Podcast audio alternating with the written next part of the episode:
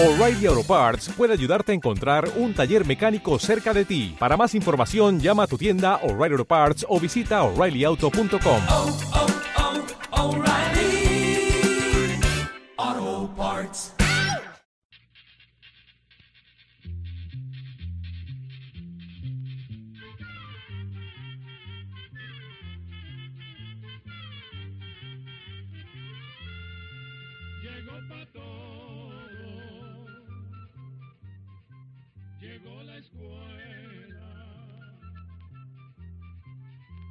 la escuela,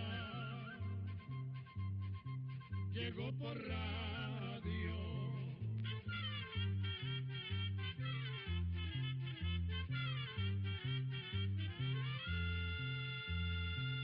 Oigamos la respuesta. Es el programa que les trae a ustedes el Instituto Centroamericano de Extensión de la Cultura, ICQ.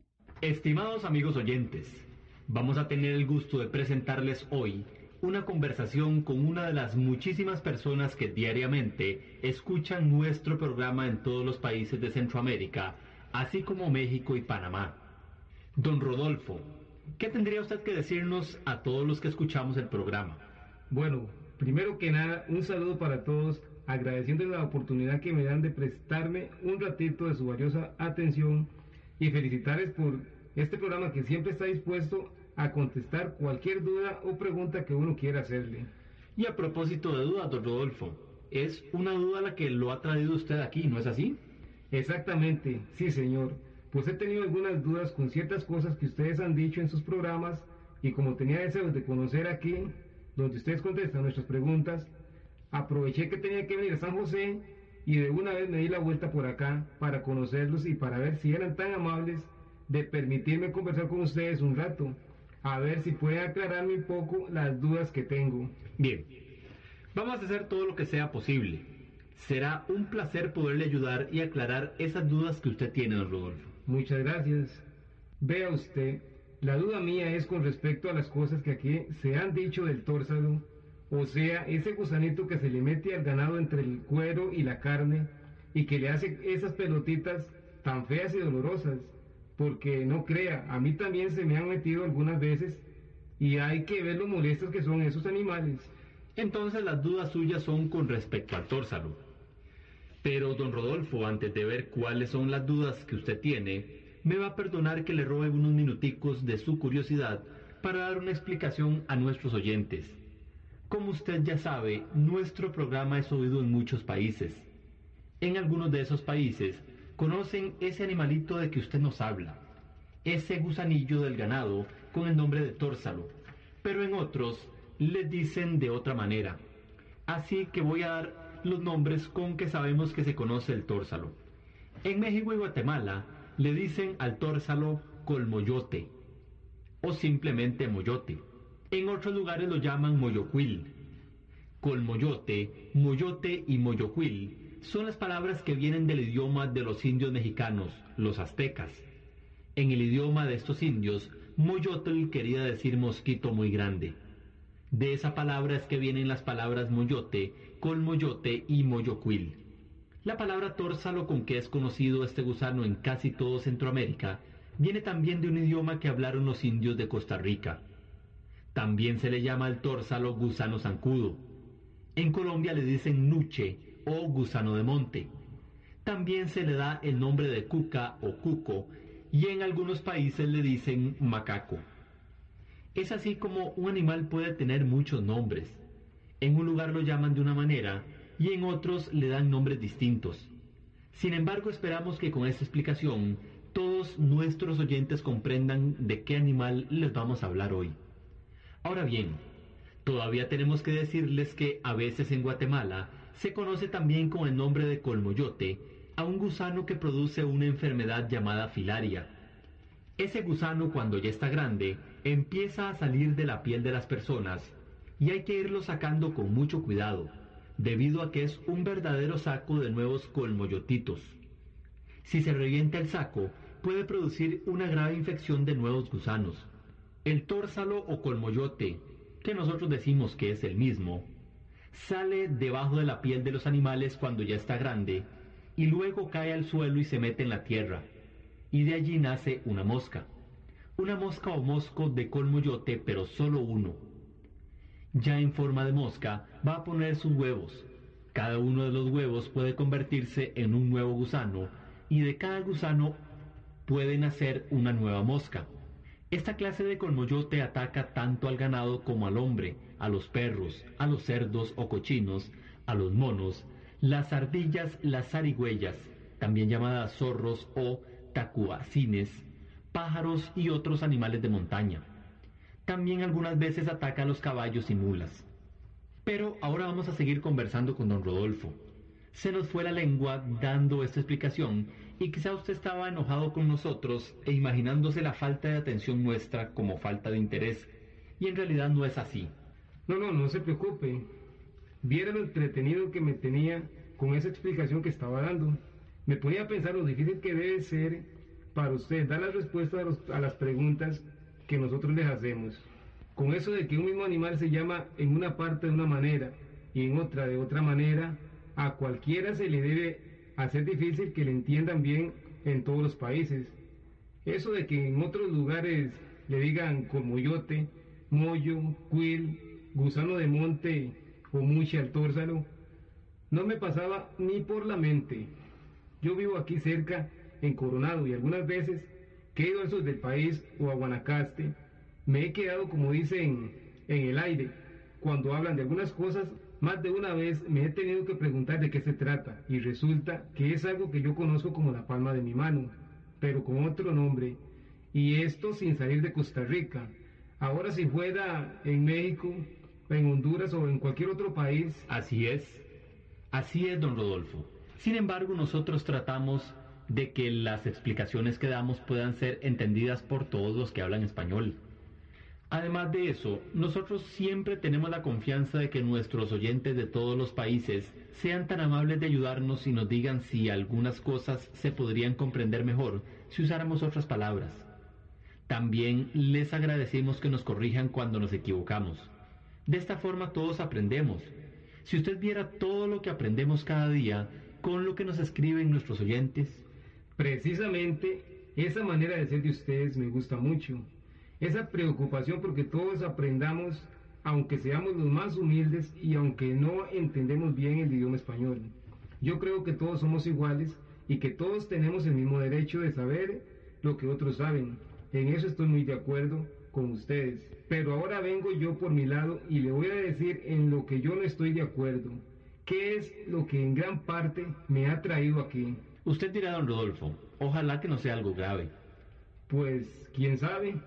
Vea usted, desde hace algún tiempo he oído decir en sus programas que el tórsalo vive un tiempo dentro de la tierra. Usted mismo acaba de decirlo y hasta me parece que lo vi escrito y dibujado en uno de los almanaques que ustedes han hecho.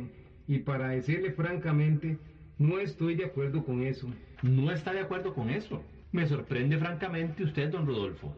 Yo creo que sería bueno que usted nos diera una explicación a ver por qué es que usted no está de acuerdo con nosotros, con eso que hemos dicho del tórsalo. Yo creo que sería bueno que usted nos diera una explicación. A ver. Bueno, es que yo tengo entendido que el tórsalo viene de una mosca. Después, esos huevecillos se harán gusanos de tórsalo dentro de la carne del animal. Así es que, ¿cómo me va a venir a decir que el tórsalo vive en la tierra? El tórsalo vive en el ganado. De acuerdo. Pero veamos una cosa. La mosca pica la res y deja allí los huevos. Esos huevos se convierten en gusanos de tórsalos, como usted dice. ¿Y qué se hace el tórsalo? Porque algo tendrá que hacerse. Sí, claro. Bueno, yo no sé qué pasa después con el gusano. Mire, lo que sí le digo es que yo he visto a la mosca picando las reses. Allí deja el huevecillo y al tiempo se va formando el tórsalo. Yo me imagino que una vez que el tórsalo está bien viejo, que hasta pelos tiene, se forma una mosca que sale de la res y se va volando. Muy lógico. Usted piensa que una mosca pone los huevos, de los huevos se forman los tórsalos y de los tórsalos viejos se forman nuevas moscas. Todo eso está correcto, pero yo quisiera hacerle algunas preguntas. A ver, hágamelas. Que a eso he venido aquí, a conversar con ustedes, a hacer preguntas y a que me las hagan. Don Rodolfo, ¿Sería usted tan amable de repetirme si es cierto que ha visto la mosca picando al ganado y dejándoles los huevecillos? Como le he dicho, así es. Es extraño, ¿sabe una cosa? Es muy difícil ver que la mosca de Tórsalo haya puesto los huevos en las reses. ¿Y eso por qué? Porque la mosca de Tórsalo no pone los huevos en las reses. Yo pensaba que usted me iba a salir con eso. Precisamente esa es otra de mis dudas. Quiero decir mejor que esa es otra de las cosas en que no estoy de acuerdo con ustedes. Ya me lo suponía. Porque varias personas también nos han escrito diciéndome que eso no puede ser posible. Que nosotros estamos equivocados. Que ellos saben muy bien que la mosca de Tórsalo le pone los huevos al ganado porque ellas lo han visto. Pues yo la he visto también. Es una mosca bastante grande, como que hace reflejos y se ve volando alrededor y parándose sobre el ganado cuando viene de los potreros. ¿Cierto? Eso es quizá algo que muchos hemos visto alguna vez. Pero eso no quiere decir que la mosca ponga los huevos directamente en el animal. Sí, como yo le dije, eso es algo con lo que yo no estoy de acuerdo con ustedes. Y eso ya se los he oído decir varias veces. ¿Cómo ser posible que la mosca no ponga los huevos en las redes? He escuchado a ustedes decir que los pone en otras moscas. Es algo que no creo y la explicación que ustedes dan no me ha quedado bien clara. ¿Será porque yo no acepto eso? ¿Cómo es posible lo que ustedes nos han dicho? ¿Quién lo ha visto? Bueno, estudios que han hecho científicos muy serios han llegado a demostrar que la mosca no pone los huevos en el animal, ya sea una res o en cualquiera de los otros animales, sino que coge a otras moscas o zancudos que van volando y los pone los huevos debajo de la panza.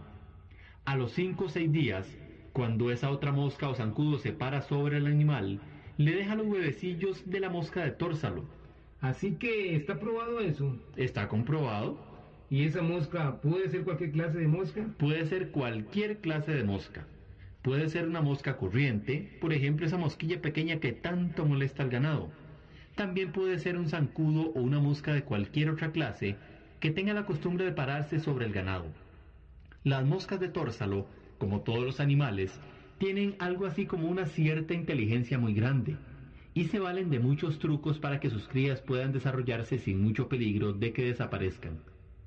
En esa forma queda asegurado que siempre habrá moscas de tórsalo, porque para acabar con ellas habría que acabar con todas las demás moscas y con los zancudos, y eso es casi imposible. Yo no veo que pueda ser posible. Ya lo creo que no. Ahora bien, ¿cómo pone la mosca de tórsalo los huevos en otra mosca?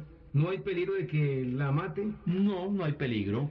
Como es una mosca más grande, logra dominar en el aire a la otra y le pega como con gomilla los huevos en la panza. Me decía usted que los huevos del tórsalo duraban unos 5 a 6 días en la otra mosca. Efectivamente, los huevos duran unos 5 o 6 días pegados en la otra mosca. En esos días se forman unos gusanitos dentro de los huevos. Mientras la mosca no se para encima de algún animal, esos gusanitos no salen de la envoltura. Pero una vez que ellos sienten que están sobre la piel de un animal, de una vaca por ejemplo, rompen el huevo y buscan una grieta pequeñita para irse metiendo dentro de la carne.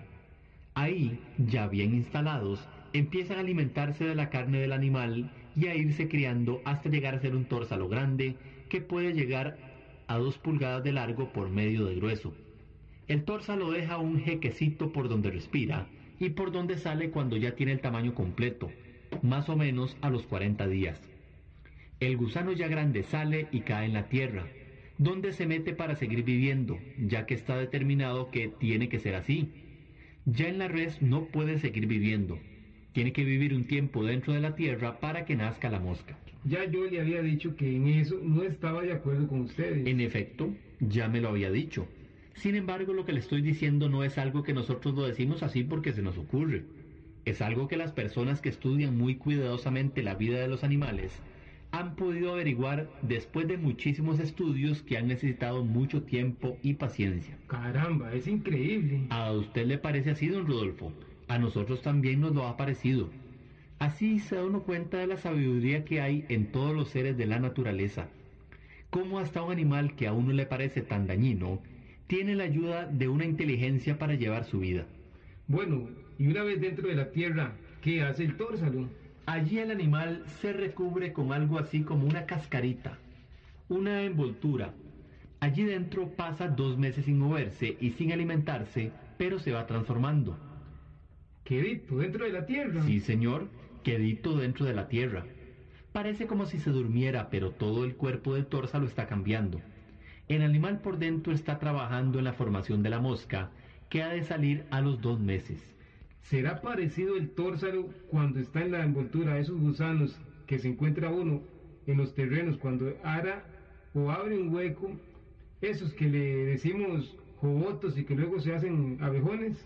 Puede decirse que sí, es algo parecido pero no igual. La envoltura es diferente y la forma de vida del joboto también es distinta dentro de la tierra. Es interesante, muy, muy interesante. Así es, muy interesante.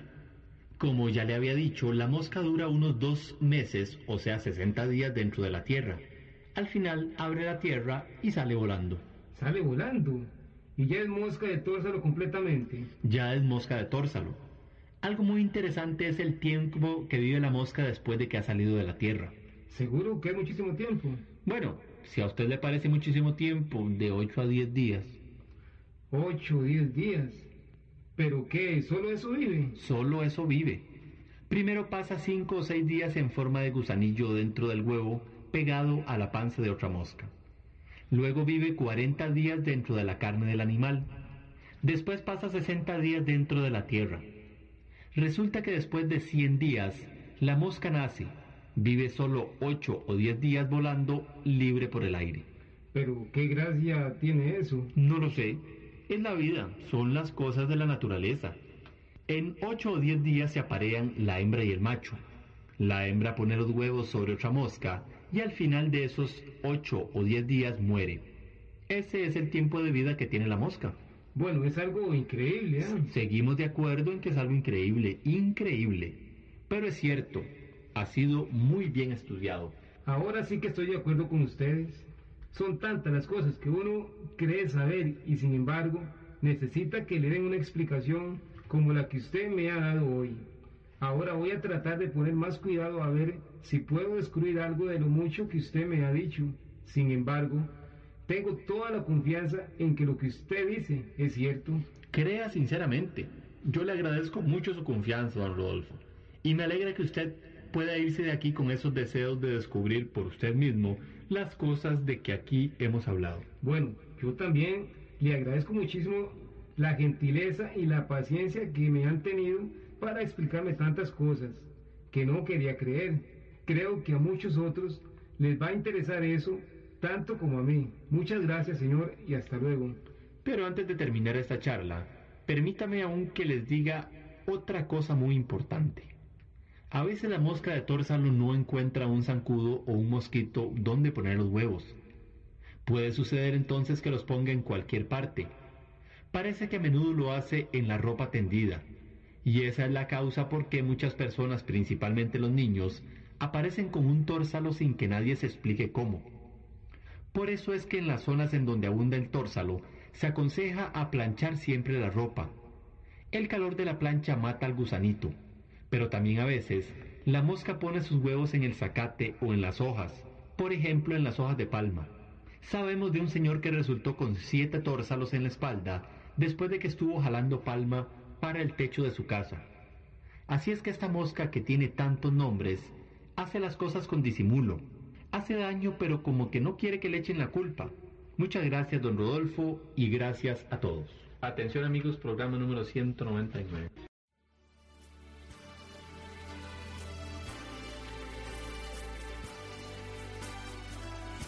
Así llegamos a un programa más de Oigamos la Respuesta. Pero le esperamos mañana, si Dios quiere, aquí por esta su emisora y a la misma hora. Mándenos sus preguntas al apartado 2948-1000 San José, Costa Rica. También nos puede llamar a los teléfonos 22 25 52 38 o 22 25 53 38 o mándenos un fax al 22 25 22 27. También le damos el correo electrónico isq arroba isq.org. Celo de letreo i c e c u arroba i c e c u punto org. Para nosotros sus preguntas son muy importantes y estamos para servirle. También puede dirigir su pregunta a esta emisora que ellos amablemente nos la harán llegar. Muy importante, dele su nombre completo, dirección bien exacta ah, y el lugar donde escuche el programa. Recuerde que comprender lo comprensible es un derecho humano. Que Dios le bendiga.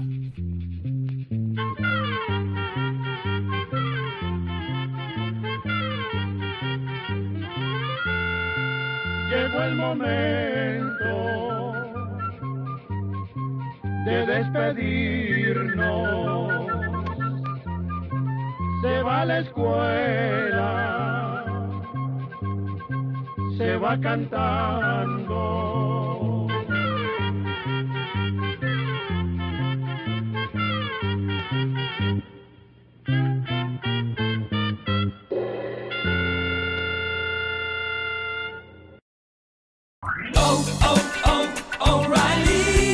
¿Necesitas ayuda? En O'Reilly Auto Parts te ayudamos. ¿Necesitas algún consejo? Te aconsejamos. Nuestros profesionales en autopartes están siempre disponibles para ayudarte a encontrar lo que necesites. Excelente servicio al cliente es solo una de las ventajas que ofrece O'Reilly Auto Parts. Los profesionales en autopartes. oh, oh, O'Reilly.